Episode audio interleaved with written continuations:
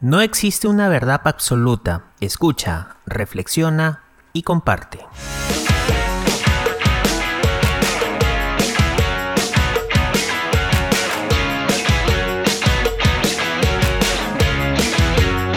Opínate.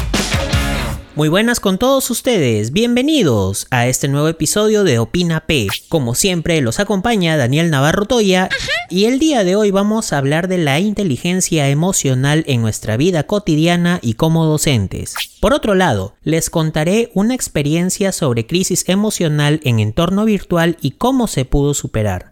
Tengan listos sus audífonos y como dice la introducción, no es una verdad absoluta. Escucha, reflexiona y no te olvides de compartir este podcast.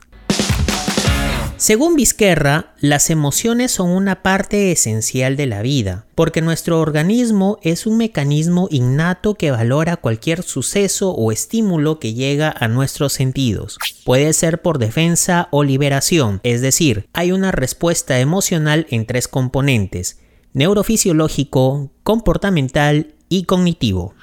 Lo neurofisiológico son las respuestas que da nuestro organismo como sudoración, taquicardia. En la faceta comportamental es el tono de voz como el grito o el quiebre previo al llanto, las expresiones en el rostro. Y por último, en la parte cognitiva se trata de identificar y etiquetar las emociones dependiendo del nivel de educación de nuestras competencias emocionales. Por tanto, el control de las emociones es importante en nuestra vida cotidiana porque aprendemos a identificar, reconocer, valorar, observar, analizar, evaluar, plantear y expresar nuestras respuestas ante estos estímulos, sean internos o externos. Asimismo, serena la mente, regula la manifestación o modifica el estado de ánimo para permitir enfrentarnos a la toma de decisiones difíciles, situaciones poco agradables y etapas de cambio.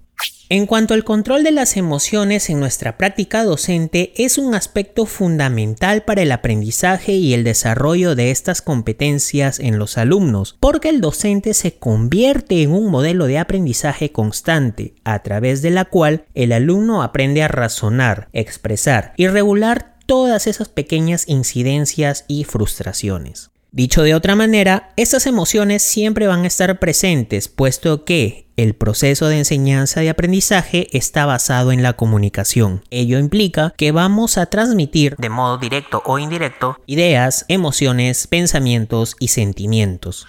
En el caso de una gestión emocional deficiente, se van a presentar dificultades para originar adecuadas relaciones afectando su desarrollo y aprendizaje.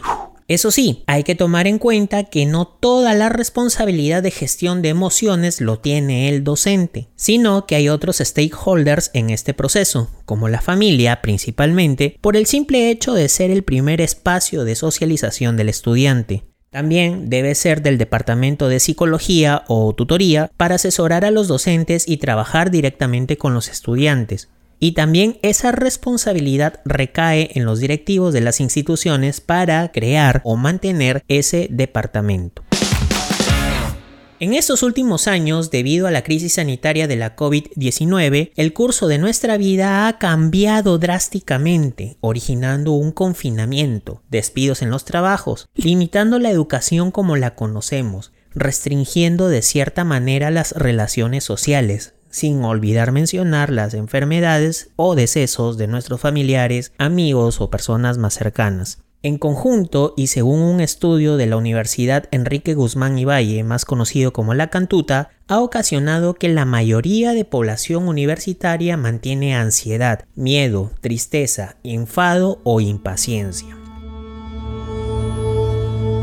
Respecto a que si tuve que resolver una crisis emocional, la respuesta es afirmativa, y más por la modalidad virtual. Dado que en uno de los cursos donde enseño a manejar un software, los estudiantes de segundo siglo se sintieron confusos y frustrados con los ejercicios. Al igual también, de mi parte, sentía cólera y cansancio por estar repitiendo más de cinco veces un mismo paso, sobreesforzando las cuerdas vocales, desesperándome sin saber cómo avanzar con el resto. Lo único que hice fue respirar hondo y profundo y ver la manera cómo continuar, a pesar de que la clase, que si bien es cierto era sincrónica, estaba siendo grabada.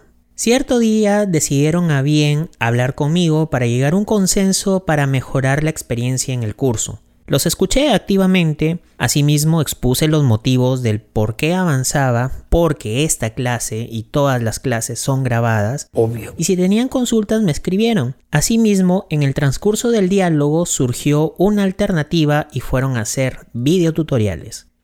A lo que los estudiantes se entusiasmaron con la propuesta y el resultado fue muy evidente mejoraron su desempeño, aprendieron mejor y de paso me dio tiempo para asesorar en caso de no entiendan parte del proceso. En conclusión, no es malo sentir emociones, lo importante es conocerlas y gestionar para que esas vibras no influyan negativamente en el estudiante, sino que los ayude en su proceso de enseñanza-aprendizaje. Para finalizar, cito a uno de mis profesores de la universidad, don Jorge Monroy Galvez, que siempre mencionaba la siguiente frase. Domina tus emociones y dominarás el mundo. Gracias por escuchar este espacio de opinión. Puedes seguirme en mis redes sociales en la descripción de este episodio. Déjame tus sugerencias, comentarios sobre cada entrega. Escúchanos en iBox, Google Podcast, Apple Podcast y también en Spotify. Hasta la próxima. Opínate.